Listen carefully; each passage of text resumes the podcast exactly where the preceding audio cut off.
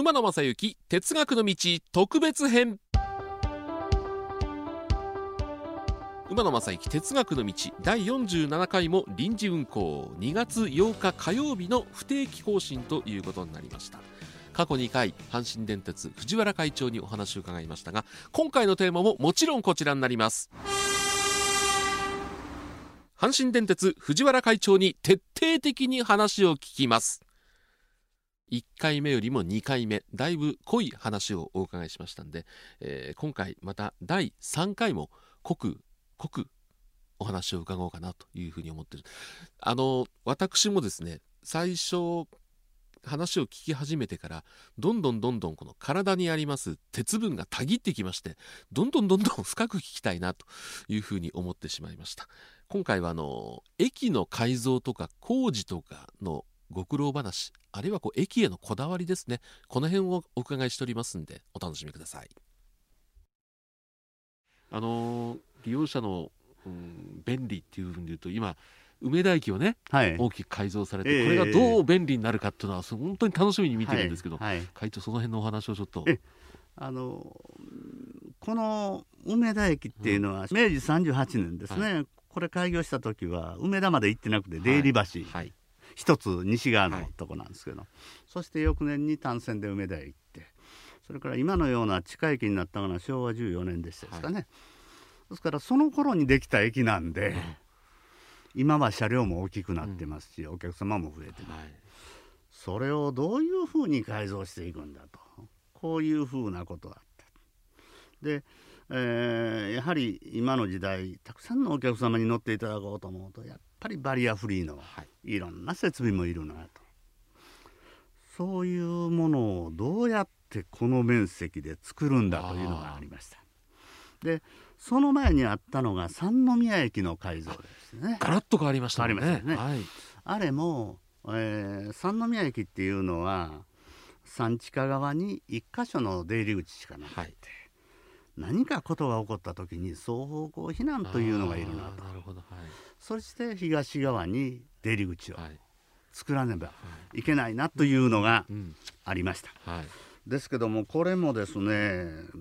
道路下ですから両側にビルが建ってる中でですね、はい、どういうふうに広げていくんだというふうな格好でそれも今電車を営業しながらですね、建て替えないかんこれは大変な作業だなと思いましたけども東口は今まで線路時期だったところのその外側に大きな区体を作って、はい、駅用の区体をまず作りました。でそれができたところで今度はその内側の壁を切り崩して、うん、あるいは真ん中の柱を切り崩して広げていくと、はい、まあこういうのを毎晩毎晩毎晩というのは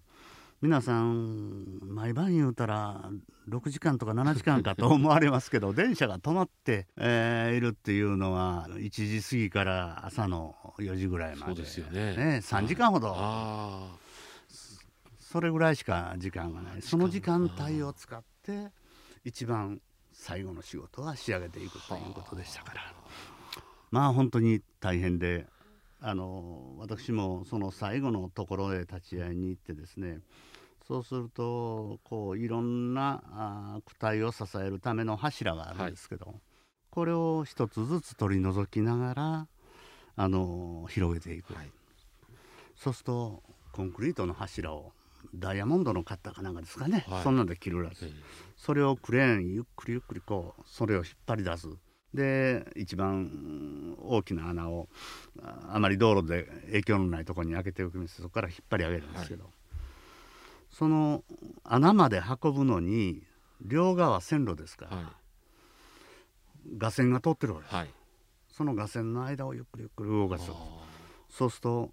時々物にぶつかってぐらぐらっといるんです、はいはい、3時間しかありませんから、ね、これ倒れたら明日の朝から電車動かんようになると。ですけどももう技術者の方々はすごかったですね、はい、本当に請け負っていただいた会社の方々は、度胸があるな、まあもう本当もうギリギリの作業ギリギリの作業ですね。本当に工事が完成して、その後一般祝賀会が終わった後、はい、あの技術者の方々招いて、えー、居酒屋で私一緒に飲んで、はい、本当に嬉しかったの覚えてますけどね。そうですか、えーその三宮のノウハウっていうのはその今の梅田のとこにも生きてくるわけですね。やっぱりあのー、そういうふうな、はい、我々の発想として、えー、こういうやり方をすれば、はい、こういう広さが実現するな。これは甲子園の駅もそうなんですね。はい、甲子園の駅も上りホームを校舎の方の上りホームをやめて、ね、ホームを広くした、それだけじゃなくて大屋根をかけましたですね、テントのような。あれが何かというと今までホームに屋根をかけようと思うとホームの真ん中に柱がいるんです。そうですよね、はい、そうするとそれだけホームが狭くなる、うん、そうです、はい、でテントをかけることによってその柱をなくす、はい、そうするとホームの広さは安全な方向へ動いていくと、まあこれも一つなんですねそういうことをこういろいろミックスして、うん、えー、梅田の駅というとこへ取り掛かってもらっていると。ですから梅田の駅のとっかりは、えー、今もともと阪神百貨店と JR さんの間に地下道があったんですが、はい。はい、それは最大で8メーターぐらいだったんですかね、それが非常に狭いということで、はい、で場所を JR 側へ移して、うん、ほぼ倍の広さにそのスペース,、スペースが変わった、でその地下道を掘るために、うん、やっぱり開削してるわけですから、じゃあついでにうちの梅田駅もあの下改作して、やること一緒だからやってしまおうかと。いう話になりましてですね、あのですから地下道の下へ広げていると、はい、まあこういう格好ですね。まあですから随分あの広くはなりますけれども今も一番線ができて、はい、ホームドアなんかも設置されてですね、はい、変わってきましたけども、まあ、まだあ旧の一番線と新しい一番線の間に壁なんかがあって広さをなかなかあ。の見ていただけませんけどね。途中はどうしてもしょうがないですねそうですね。えそれで今あの西側あのハービスとか、はい、劇団四季の劇場ある方ですけどもあちらにもぜひエスカレーター、はい、エレベーターこれは全部に設置することはできないですけどもできるだけ多くの方に利用してい。ただけるような格好で、はい、えー、考えようと、まあ、これはやっぱり三宮甲子園梅田、はい、まあ共通したあのこれだけのスペースしかないところをいかに工夫をして、はい、たくさんのお客様を安全に快適に使っていただけるようにするかという。まあやっぱりこれも一つのノウハウですかね。か。えー、甲子園のお話が出ましたけども、はい、あの甲子園のこうテント場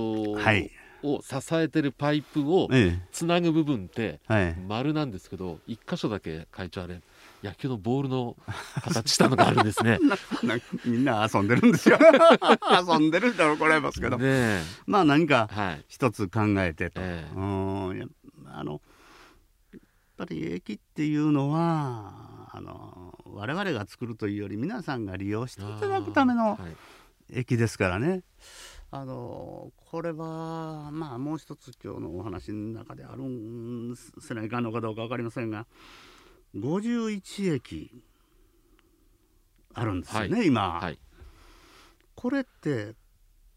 皆さん特徴あるの？と。ええ。他の会社の駅数でいくと、はい、多分3分の1ぐらいで済むんでしょうね。はい、で私今もう一度沿線を歩こうっていうのを社内法に2ヶ月に1回ですけど、自分で書いてあの会長になった時にそれするよと。まあこう言って初めて今28なんです。はい。だんだんネタがなくなってきたでしょと。こういう話ですよね。はい、で隣同士の駅っていうのが本当にこれからあの違った特徴を捉えて書けるのかなと、はい、まあ、こういうふうに思ったりしたんですけどもそれを書くためにいろんな場所を訪れて現地をもう一度2度3度歩いていると、何かしら出てくる。あそうですかへあのそれがまちづくりとセットになってるところもある。えー、そうですね例えばセンタープール、はい、センタープールっていうのは、はい、そこはあの湿地帯だったんですよね。そうなんですか。はい。それであの兵庫県知事もやられた坂本勝さん坂本知事が元尼崎市長だった時に、はい、この湿地帯の環境をなんとか変えたい。はい、であのここを浚渫して池を作ってボートレス状にしようってなことがあったようですね。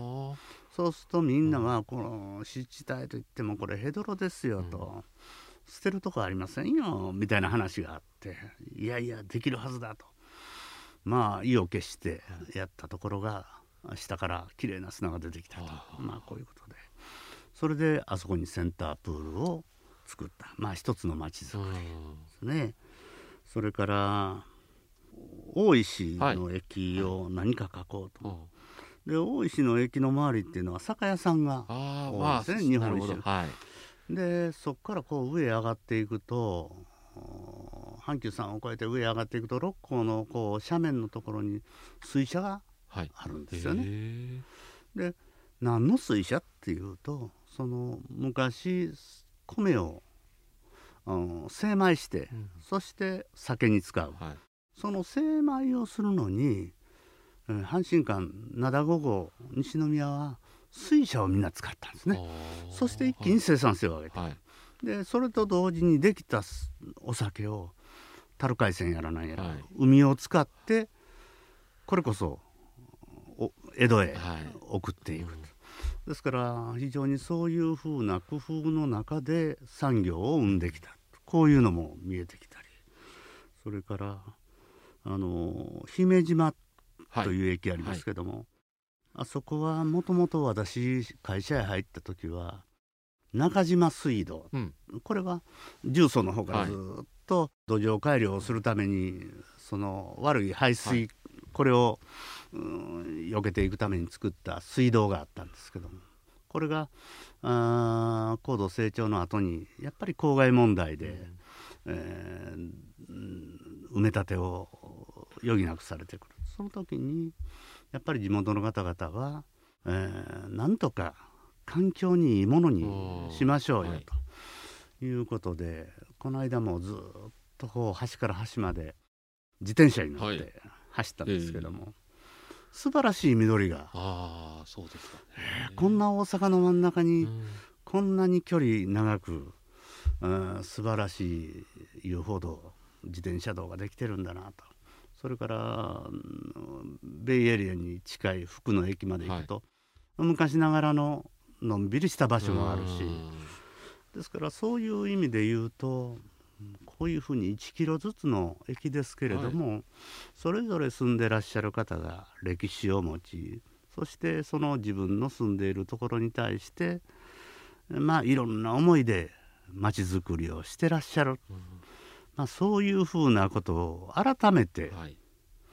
感じる、はい、そういういいチャンスになりましたですね。51ですから51の顔があるわけですね。そうですね、そういうふうに思いますね。ですね。ですから現在の顔はよく似てても、うん。はい、そこへ至るい。ろんな歴史は違うとかですね。はいそういうふうなあの素晴らしいものを沿線から受け取れる、はい、これは本当にあの改めて、ええあのいい仕事をさせてもらってきたなと。そうですか、はい、思いますね。駅というのは一つの鉄道会社の顔であるとともにあの車両の形状というの顔だまあ、いろんな会社がありますんでそれぞれの会社の事情というのは当然あるんですけども鉄道会社の場合は、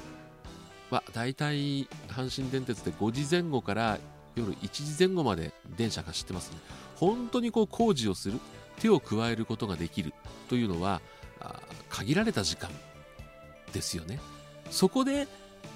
いろんなことをやっていくわけでよくあのこの工事はいつ頃完成予定とかこう貼ってあります。こんな時間かかるのって思うことって正直あったんですけどもやっぱりそういう事情があるわけですよね。それをなんか忘れてたところをなんかあそうですかということを、うん、藤原会長から直々に教わったような気がしますけどもね。ただこうもちろん阪神電鉄というと梅田とか甲子園とか三宮神戸三宮とか大きい駅ばかりがこう目立ちますけどもやっぱり電鉄の方現場の方にとっては51ある駅全てが、まあ、子供のように可愛いんだなっていうふうにね感じました。梅田みたいに乗降客の多い駅もあれば本当にこう確定しか止まらない、まあ、乗降客の少ない駅もある。どれもなんか手塩にかけた自分たちの子供なんじゃないかな。そんな感じもしましたが皆さんはどんな感想をお持ちだったでしょうか。では皆さんこの後もご安全にお過ごしください。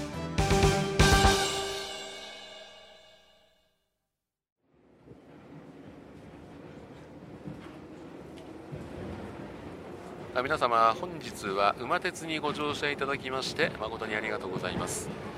次は終点茶屋町茶屋町でございます。どなた様もお忘れ物なきようにご準備お願いいたします。馬鉄またのご乗車お待ちしております。